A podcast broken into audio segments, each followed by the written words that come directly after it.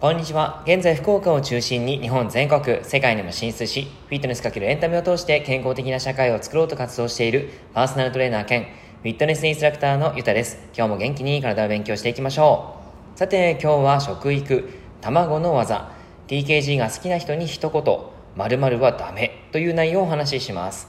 え、ー、と、前回は牛肉の技をお話ししてみました。牛肉のタンパク質やビタミンを最大限に取るなら余熱料理で仕上げるレアがおすすめだよっていう内容をお話ししてます。焼き方についてもお話ししてますので、ぜひぜひ聞いてみてください。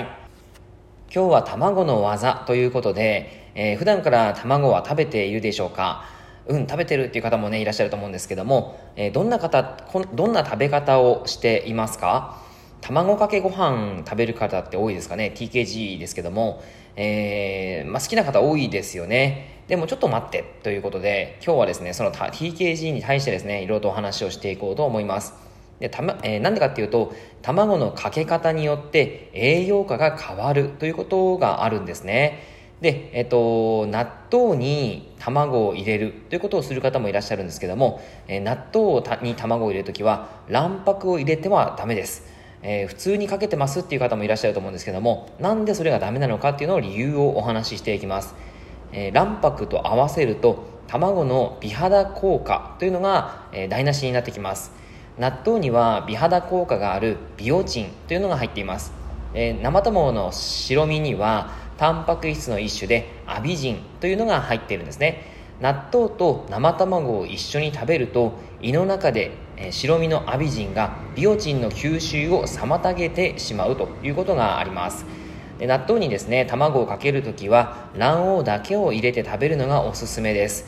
残った卵白は例えば白いあの卵焼きですね。卵焼きであの卵白だけの卵焼きとか、えスープなどにして熱を加えるとアビジンが壊れるんですね。なのでそれで一緒に食べられるということになります。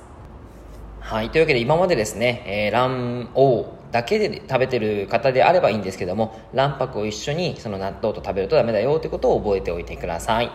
で、あとはちょっとめ、えー、別の話になってくるんですけども、半熟卵というのはすごく体にいいので、すごくおすすめしてます。えー、卵黄と卵白のいいとこ取りということで、卵は半熟がベストです。卵黄は動脈予防効果やアンチエイジン効果が期待されるカロテノイド色素を多く含みます。カロテ,、えー、カロテノイドは熱に弱くて沸騰状態で加熱し続けると約23%も失われてしまうんですね。でなので生で取るのがベターなんですけども一方で、えー、卵白はタンパク質の宝庫になりますが生だと消化酵素に強く反発してしまってタンパク質はおよそ50%しか吸収されないです。はい。なので、あのー、さっきの卵かけご飯もそうなんですけども、やっぱりあんまり良くないということなんですね。で、加熱するとその吸収率は90%を超えます。えその、えー、真逆の性質を、まあ、この真逆の性質を持っている卵黄と卵白の栄養素、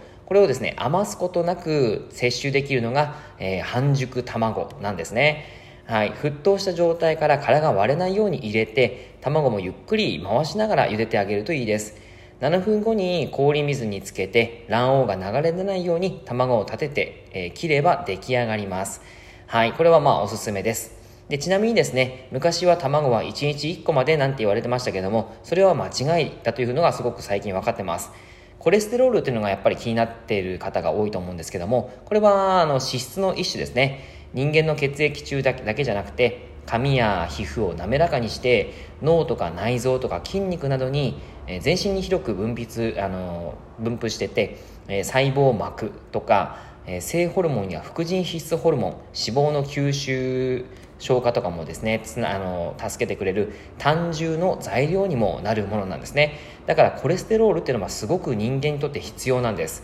ただ悪玉コレステロールが増えるっていう風なイメージがどうしても出てしまうのが卵なんですね。であの実際にですねいろいろと研究された結果そのイメージっていうのはあのなくしちゃって大丈夫ですよってことが言われてます。はい。なんでかっていうとですね、えー、コレステロールっていうのは体内で1日に体重1キロあたり12から 13mg 作られるんですね。なので体外からあまり取らなくてもいいように思えるんですけども食事からの摂取量が多い場合には体内での合成量は少なくなるように自動調節体がしてくれるんですね。だから、えー、自分の体で作らずにちゃんと卵から取ってあげるっていうことをしてあげるのがすごくいいか良かったりします。つまり、えー、卵はたくさん食べたとしても体内でコレステロールコレステロールの量は調整されるので一定に保たれるということなんです。ただこれはですね健康な人の場合です。ちょっと逆説になってしまうんですけどもコレステロール値が高い人は卵の食べ過ぎは良くないです。どういうことかっていうと LDL コレステロール悪玉コレステロールが高い人がいてその人は脂質異常症という病気だったとします、LDL コレステロール値が上がる理由は飽和脂肪酸といって肉とかの脂身とか鶏肉の皮とかラードバターえー、乳脂肪ココナッツミルクとかにも入ってるんですけどもそういったものやトランス脂肪酸マーガリンショートニング、えー、植物油脂ファストスプレッドとかですねあの成分表示を見てみると書いてあったりしますけどもそういった食品から多く取っていることが、えー、この LDL コレステロール値を上げる理由になってしまいます。でこの場合体外からのコレステロールの供給を多くしてしまうと体内での調節が効かなくなっちゃってさらに悪影響を及ぼす可能性があるということなんですね。だからその人は卵とか魚卵とかレバーもつそういったものを控えなくてはならないです。